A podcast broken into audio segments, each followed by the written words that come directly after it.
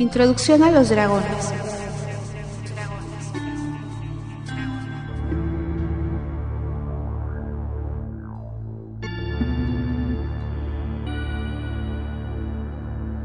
De acuerdo a las enseñanzas en la antigüedad, cualquier cosa inexplicable, fantástica que infunda sentimientos de curiosidad, sospechas o miedo mientras se observa, se decía que viene de un lugar llamado el Gran Misterio.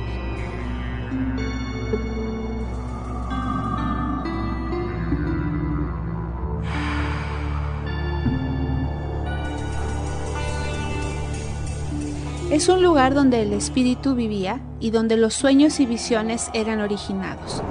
Se dice que este lugar está donde los abuelos y las abuelas de los niños de la tierra observan a las personas y donde las criaturas de la tierra de las sombras y la fantasía viven. Se cree que cuando dormimos nuestros sueños son enviados del vacío y que cuando consultamos a nuestros guías nos responden de este mismo lugar y cuando recibimos visiones y predicciones se transmite a nuestros superiores del vacío.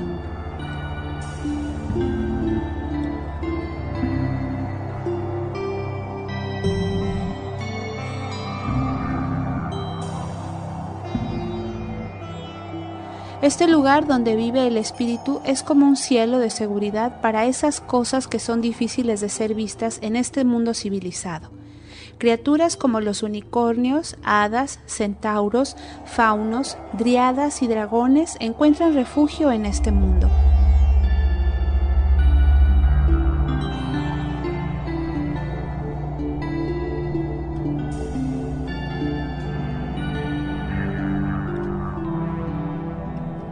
A través de la historia, para los vikingos y la gente de China, Japón e Inglaterra, han mencionado a los dragones de una forma o de otra.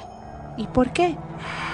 ¿Vieron estas culturas a estas bestias o simplemente se equivocaron con una lagartija gigante o alguna otra criatura de la familia de los reptiles que desplegaba alas y podía volar como un murciélago gigante o un dinosaurio volador?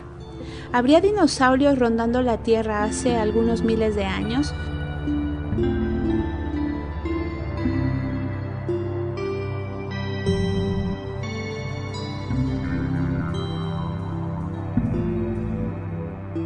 Se cree que el monstruo del lago Ness es una de estas criaturas. Hasta hay una constelación llamada Draco, que tiene la forma de un dragón. Los wyverns, givernos, dracontas o dracones heráldicos se les representa tradicionalmente en los escudos y banderas en la heráldica durante cientos de años y son considerados una señal de fortaleza para los portadores de este símbolo.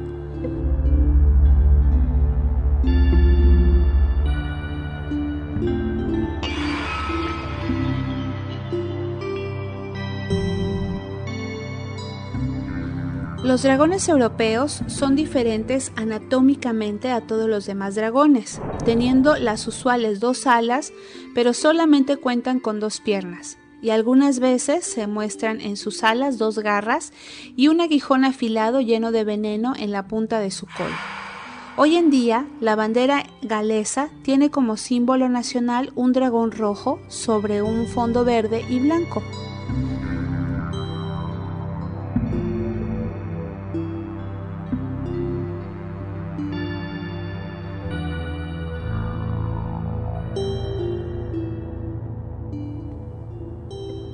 En la cultura japonesa y china, el dragón simboliza vida y crecimiento y se dice que trae cinco bendiciones. Armonía, virtud, riqueza, realización y longevidad. Los dragones chinos se exhiben en las festividades alrededor del mundo, celebrando el Año Nuevo chino como la danza del dragón. En China hay cuatro clases de dragones los dragones celestiales que protegen el lugar de los dioses, los dragones espirituales que controlan el viento y la lluvia, y los dragones terrenales que controlan los ríos y el agua de la tierra. También están los dragones del inframundo, los cuales son guardias de metales preciosos y gemas.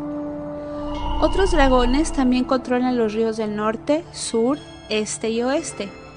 El comandante de todos los dragones del río es de color rojo, tiene melena de fuego y mide 900 metros de largo de la punta de la nariz hasta el extremo de la cola. El dragón se volvió un símbolo de lo demoníaco y solamente después de la cristiandad ganó poder.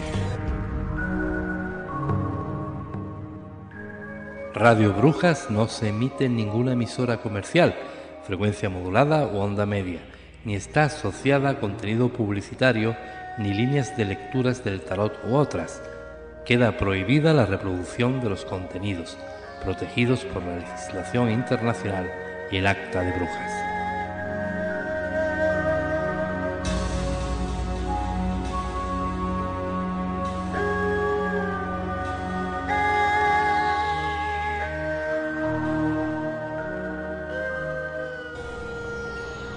En un intento por eliminar creencias paganas, los cristianos distribuyeron su propaganda de un demonio llamándolo el dragón. Inculcando este miedo de maldición eterna, la Iglesia ganó control sobre muchas cosas reales. Con esto, cambiaron e impusieron leyes que prohibían creencias paganas y con esto causaron que la humanidad tuviera miedo a los dragones en vez de respetarlos como deberían.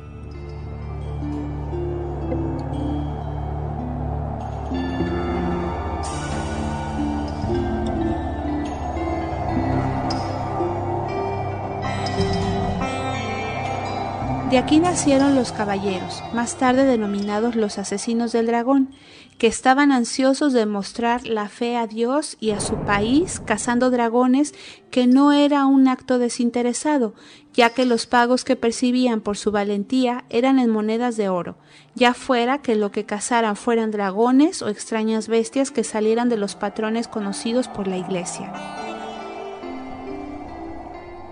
Debido a los actos de la humanidad en el pasado, los dragones hoy en día se ven obligados a vivir su vida en el vacío, con poco o sin contacto alguno con aquellos que viven en este lado del velo.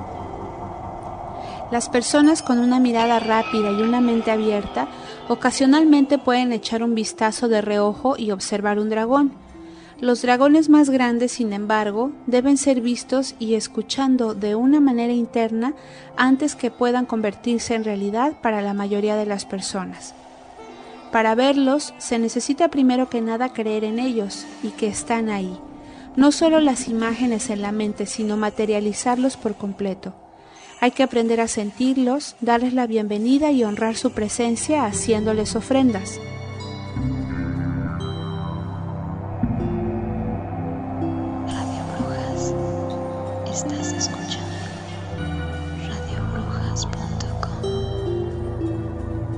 Los dragones viajan constantemente entre nuestro mundo y su mundo para determinar si la humanidad ha madurado, lo que significa si estamos listos en dejar atrás nuestra necesidad de dominar lo que sea diferente a nosotros mismos.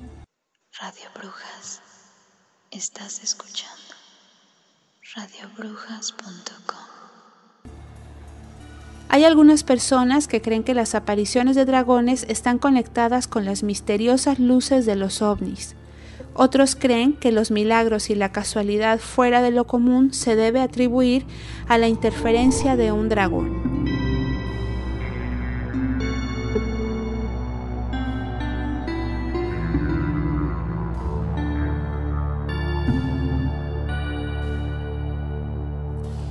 Se cree que la humanidad es capaz de ponerse en contacto con los dragones que desean construir un puente de entendimiento y que están esperando el momento oportuno a la espera de volver a este plano de la existencia, aunque sean completamente felices donde están. Trabajar junto con los dragones supone que nos dará información valiosa no solo en el plano espiritual, sino también lo que nos hace ser humanos.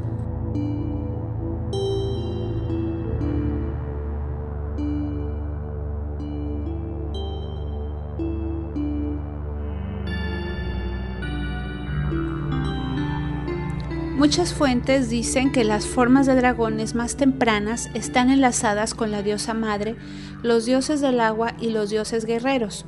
se cree que los dragones son criaturas que viven en el mar, guardianes celosos de grandes tesoros de oro y perlas. Se cree que la lluvia, nubes y truenos son el aliento de un dragón. En la magia vinculamos a los dragones con todos los elementos, entendiendo que éste tiene sus orígenes en los mares primitivos, al igual que nosotros. Un factor común en los mitos antiguos es que un dragón está en control de la humanidad. Sin embargo, el despertar del hombre, el obtener conciencia y crear orden, siempre se tenían problemas con los poderes de los dragones.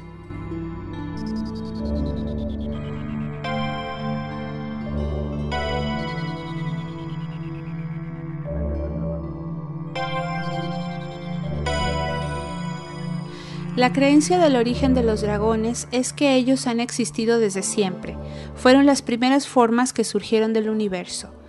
Si fueron monstruos o deidades, su existencia se hizo real en el siglo XVII, en esta época fue cuando los científicos comenzaron a desacreditar el mito de los dragones mediante la exposición de piezas de museo falsas. Luego se dijo que la ignorancia de la humanidad era justificar la existencia de los dragones en lugar de los dinosaurios con historias fantásticas.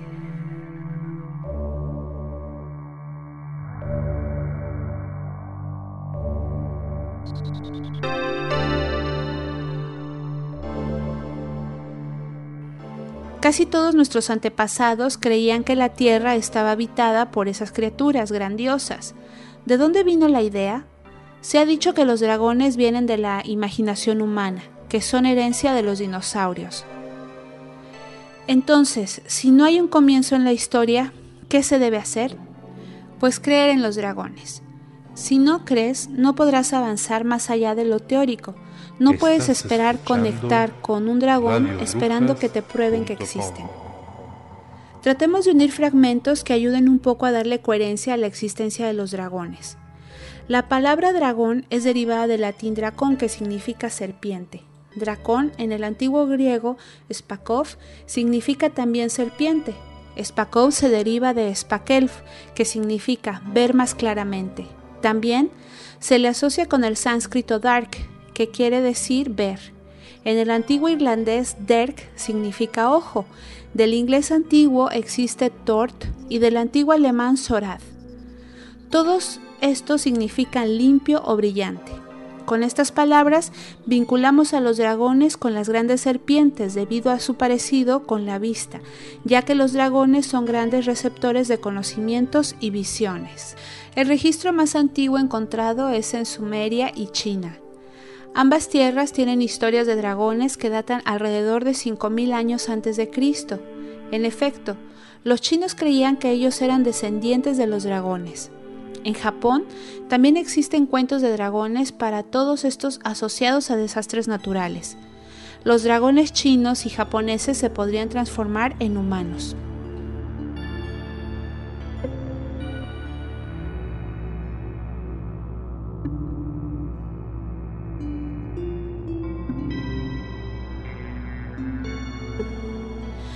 Los dragones egipcios aparecieron alrededor de 3.000 a 2.000 años antes de Cristo y en su mayoría los egipcios veían a los dragones como signo del demonio. Esto porque Apep era un dragón y el deseo más grande de Apep era derribar a Ra. Sin embargo, Ra tenía también un dragón guardián llamado Mehen, que protegió el barco del sol, los mitos de Babilonio y los dragones aparecieron alrededor de 2000 años antes de Cristo en el épico Gilgamesh. Para los aztecas existía Quetzalcoatl, la serpiente emplumada. Era conocido también como Cuculcán para los mayas. Se dice que Quetzalcoatl se fue cuando no pudo hacer que los aztecas cambiaran su forma de vida. Los aztecas tenían otros dragones la Cuatlicue, que significa la falda de las serpientes, que era la diosa madre para los mexicas.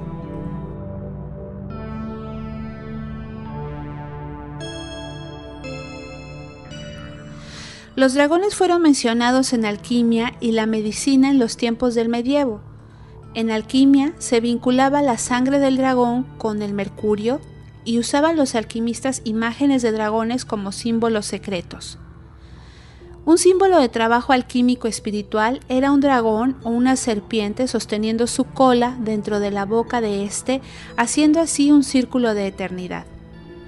Los botánicos usan una resina especial a la cual llaman sangre de dragón, sacada del árbol Drakeana draco que se encuentra en la India del Este, en el sur de Arabia, en las Islas Canarias y esta resina es usada para procedimientos mágicos. Para Radio Brujas y Leyendas, Carla Solís. Es una producción de radiobrujas.com. Sonido y música original de Francisco de Cozar.